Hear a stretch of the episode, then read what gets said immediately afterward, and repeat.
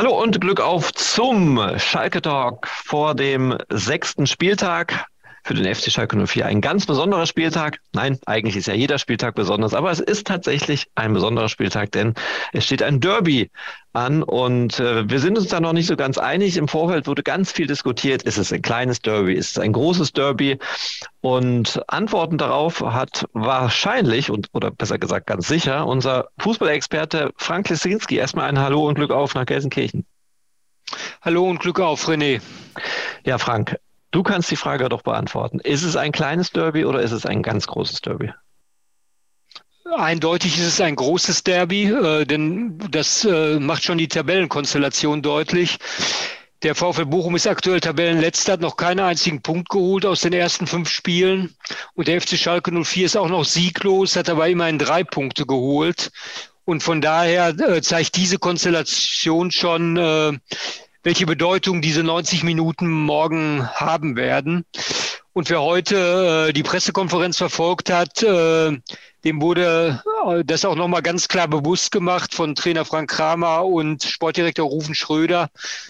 Äh, beide haben mehrfach äh, immer wieder betont, äh, dass es unbedingt nötig ist, dass Schalke endlich morgen den ersten Saisonsieg landet und drei Punkte holt. Und von daher ist es ein ein großes Derby für Schalke und auch ein sehr wichtiges. Ja, zumal es das Derby als Pflichtspiel über zwölf Jahre nicht gab. Im Januar 2010 haben die das letzte Mal miteinander, untereinander gespielt. Ähm, ja, also da, da, da stellt sich ja gar nicht die Frage eigentlich. Frank, Bochum null Punkte, kein Sieg natürlich. Schalke drei Punkte, kein Sieg. Ähm, wie sind denn jetzt die Vorzeichen für den FC Schalke 04 von der Wichtigkeit, abgesehen, dass es ein großes Derby ist? Was passiert, wenn da die große Ansage ist, ja, wir müssen dieses Spiel gewinnen? Was ist denn, äh, was spricht denn dafür, dass Schalke morgen tatsächlich das umsetzen kann? Äh, spricht dafür, dass, äh, was die nervliche Verfassung betrifft, äh, beispielsweise äh, Vorteile bei Schalke liegen auch wenn es äh, jetzt in Stuttgart nur ein 1 zu 1 gab, äh, war die Leistung ja in Ordnung. Natürlich kann man kritisieren, wenn man 23 Minuten in Unterzahl, äh, in Überzahl spielt, müsste eigentlich noch mehr herausspringen. Aber insgesamt war die Leistung in Stuttgart in Ordnung. Die Mannschaft hat wieder, wenn es vielleicht auch nur ein kleiner Schritt war, nach vorn getan während beim VfL Bochum äh, in den letzten Tagen eine enorme Unruhe herrschte. Mhm. Einmal bedingt durch die Trainerfrage, weil die sollte ja schon längst geklärt sein.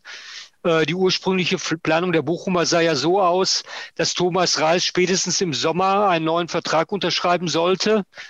Aber nichts ist passiert. Und äh, das sorgt intern für erheblichen Wirbel, auch wenn die Bochumer das nicht zugeben. Und äh, wie sehr die Nerven blank liegen, hat man jetzt auch durch einen Vorfall äh, im Training äh, gemerkt als äh, Torhüter Riemann vom VfL wohl einige seiner Mitspieler, seiner Vereinskameraden beleidigt hat. Das zeigt schon, äh, beim VfL liegen die Nerven blank ein bisschen.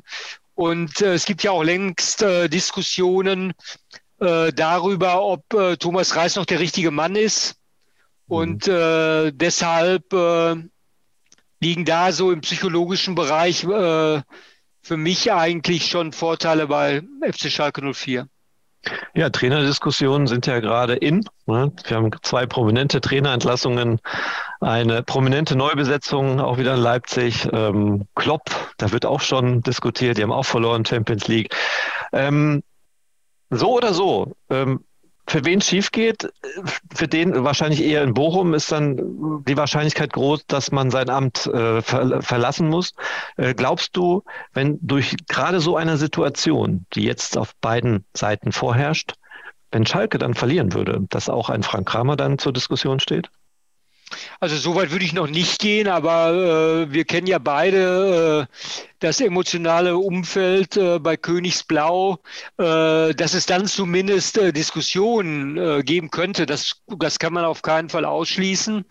Äh, viel wird natürlich davon abhängen, wie Schalke sich morgen präsentiert. Ne? Mhm. Es darf nicht äh, dazu kommen wie in der zweiten Halbzeit gegen Union Berlin, dass man den Eindruck haben können, konnte, die Mannschaft hätte sich aufgegeben. Das darf auf keinen Fall entstehen, dieser Eindruck. Aber ich gehe davon aus, dass auch die Spieler äh, den Ernst der Lage begriffen haben und äh, morgen 90 Minuten äh, voll, äh, Vollgas geben werden. Ich hatte jetzt unter der Woche noch ein Interview mit Simon Terodde und er hat zwischen den Zahlen auch ganz klar durchblicken lassen, äh, wie toll die Unterstützung der Schalker Fans bisher gewesen ist. Aber gleichzeitig äh, hat er als erfahrener Bundesligaspieler auch äh, mich deutlich wissen lassen, äh, dass äh, die, äh, die Spieler äh, jetzt auch in einer Art Bringschuld stehen äh, gegenüber den Fans. Das heißt mit anderen Worten, äh, morgen muss einfach äh, der erste Sieg her. Das ist schon ordentlich viel Druck, ne? der da auf der Mannschaft lastet. Auf jeden Fall. Also nicht nur auf Bochum, auch auf Schalke ja. lastet morgen Druck. Äh, das ist äh, unbestritten. Und wenn jetzt, sagen wir mal, so ein langweiliges 0 zu 0 dabei herauskommt, da hat da auch keiner was von, ne? Dann, ich glaube, damit. Das ist richtig. Aber ja, ich halte aber jetzt nichts davon, von was wäre, wenn. Da kann man jetzt so viel spekulieren. Man muss jetzt erstmal die 90 Minuten abwarten. Aber äh, noch ein Rand, äh, eine Randnotiz, äh, wie wichtig diese Bedeutung ist. Die Ultras Gelsenkirchen haben ja auch zu einem Fanmarsch aufgerufen, nochmal als symbolische Unterstützung für die Mannschaft. Mhm. Und dass dies jetzt schon am äh, sechsten Spieltag passiert ist, vom Zeitpunkt ja auch schon ein bisschen ungewöhnlich. Normalerweise äh, haben die Ultras zum Fanmarsch aufgerufen gegen Ende der Saison, wenn es um alles oder nichts geht. Aber jetzt in dieser frühen Phase schon zu einem Fanmarsch aufzurufen, das zeigt eben, äh, wie bedeutsam äh, diese 90 Minuten aus Fansicht morgen sind. Mhm. Ja, bevor äh, das Spiel losgeht, wie sieht's denn personell aus? Ähm, da war ja ein Kaminski angeschlagen oder besser gesagt verletzt, hat sich im privaten Umfeld verletzt und ein Thomas Ovejan ebenfalls. Wie sieht's denn äh, personell aus beim FC Schalke 04? Ja, äh, bei, bei äh, Kaminski ist schon eine Entscheidung gefallen. Er wird noch nicht äh, zum Kader gehören können. Er fällt immer noch aus. Bei Ovejan war es so, dass äh, er in dieser Woche meistens individuell trainieren konnte. Aber Frank Kramer ist noch relativ optimistisch, dass Uwe Jahn äh, morgen spielen kann. Das muss man aber dann noch abwarten. Äh, er war ja in Stuttgart äh, angeschlagen ausgewechselt worden. Er hat Probleme mit, mit der Wade.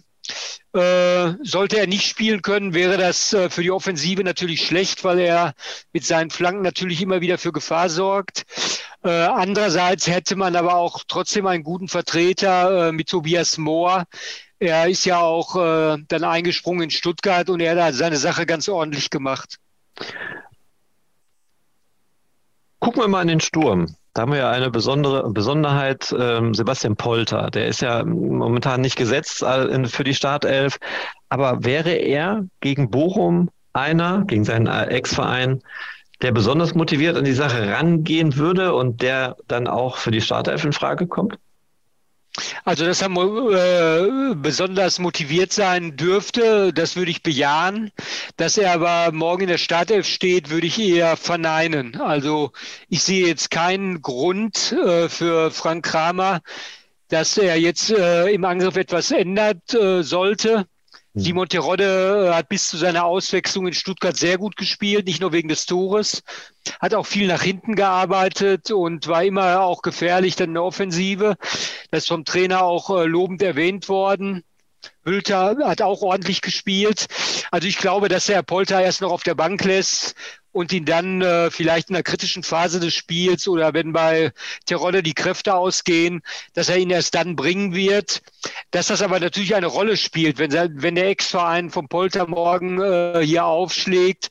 Äh, das hat Frank Kramer eindeutig äh, zugegeben, dass das noch ein paar Motivationskörner mehr sind für den Spieler. Äh, das kann man äh, auf jeden Fall bejahen. Und man darf ja auch nicht vergessen, Schalke hätte ja noch äh, auch noch in der Hinterhand äh, Kenan Karaman. Äh, der hat jetzt eine Woche trainiert, äh, soll auch einen guten Eindruck machen im Training. Das ist ja auch noch eine zusätzliche Waffe. Aber mhm. ich glaube jetzt nicht, äh, jetzt äh, insgesamt gesehen, dass Frank Kramer äh, jetzt sehr viel ändern wird. Äh, dafür war eigentlich die Leistung in Stuttgart der Mannschaft eigentlich zu gut. Ja. Aber äh, Karaman habe ich auch im Training beobachtet, der macht tatsächlich einen fitten Eindruck. Ne? Er war schnell, agil. Das sah schon gar nicht mal richtig, so. Äh, der Trainer hat auch äh, schon ja, vor seiner Verpflichtung gesagt, dass der voll im Saft äh, stehen würde. Mhm. Äh, der hat also jetzt nicht so viel ähm, Auszeit nehmen müssen oder individuell trainiert wie der äh, Jordan Larsen beispielsweise. Ähm, der war schon auf einem anderen, anderen Fitnessniveau. Und äh, von daher kann man wahrscheinlich Karaman dann in der zweiten Halbzeit bedenkenlos reinwerfen auch. Okay, ähm, weißt du noch, wann das letzte Spiel war gegen Bochum? Nee, jetzt erwischt du mich auf dem falschen Fuß. Also das letzte Pflichtspiel, was, was ganz interessant war, in Bochum, das war 2010, ging 2 zu 2 aus. Das letzte Heimspiel vom FC Schalke 04 war 2009, 2010, ging 3 zu 0 für den FC Schalke 04 aus. Und dann gab es noch ein Freundschaftsspiel, ähm, 2020 steht hier nur, nicht leider wann und wer da gespielt hat. Das ging 13-0 für Schalke aus. Also 13-0 zu Hause scheint ähm, eine Nummer zu sein. Also ich glaube, äh, wie ich so die Angespanntheit jetzt in den Minen heute beobachtet habe bei der PK, also Schalke wäre auch mit einem 1 zu 0 zufrieden. Mhm. Hauptsache die drei Punkte, das würde äh, psychologisch auch sehr, sehr wichtig sein für die Mannschaft denn nächste Woche weißt du ja, da kommt das in Anführungsstrichen richtige Derby beim BVB. Und äh, wie schwer es da wird, äh, da brauchen wir uns ja nicht zu unterhalten. Von daher äh, wäre es schon jetzt äh, für die Stimmungslage in und um den Verein enorm wichtig, äh, wenn es morgen drei Punkte gibt. Ja. Lass uns nicht über das morgen. die Mutter aller Derbys sprechen. Das machen wir nächste ja. Woche, weil das wird ganz viel Berichtenswertes geben in der kommenden Woche, egal wie Schalke gewinnt. Ich glaube, die Anforderung oder die Erwartung dann an dieses Spiel äh, wird, wird natürlich wird eine ganz andere sein. Ne? Also das da geht man ja von aus, dass man nicht unbedingt gewinnen will. Ja, ja, genau. Und äh, man muss sagen, jetzt gegen Bochum ist es ja auch zum ersten Mal so eine lange, äh, eigentlich in dieser Saison, in der Bundessaison, dass Schalke in gewisser Weise natürlich auch als Favorit in dieses Spiel geht. Mhm, da muss ja. man natürlich auch abwarten, äh, ob die Spieler mit dieser Rolle klarkommen, weil alles erwartet jetzt gegen den Tabellenletzten, punktlosen Tabellenletzten, erwartet drei Punkte. Und äh, mit dieser Rolle mussten natürlich Schalke vom Kopf her auch fertig werden. Also man kann ja jetzt am Samstag nicht äh, erstmal abwarten spielen. Also die Fans werden da schon verlangen, dass Schalke äh, von Anfang an Gas geben wird. Aber du hast es anfangs schon erwähnt, Flutlichtspiel, besondere Stimmung. Äh, morgen gibt es ja auch noch ein ganz besonderes Ereignis. Da werden die ersten zwei Folgen der Schalke-Doku in der Felddienst Arena gezeigt. Mhm. Also da können sich einige schon mal drauf einstimmen. Wir sind auch da, werden davon berichten und natürlich sind wir dann auch am Samstag da beim Heimspiel des FC Schalke 04 gegen VfL Bochum und talken nach dem Spiel. Wir beide wahrscheinlich dann wieder, ne? Du bist im Stadion. Oder Norbert, weiß ich noch nicht. Einer von uns beiden. Ist egal mit wem, ihr seid beide ja, immer ja. wieder sehr gerne. Herzlich willkommen. Danke, Frank, für deine Zeit und ja, dann sehen wir uns am Samstag. Vielen Dank und Glück auf. Alles klar. Danke. Ciao.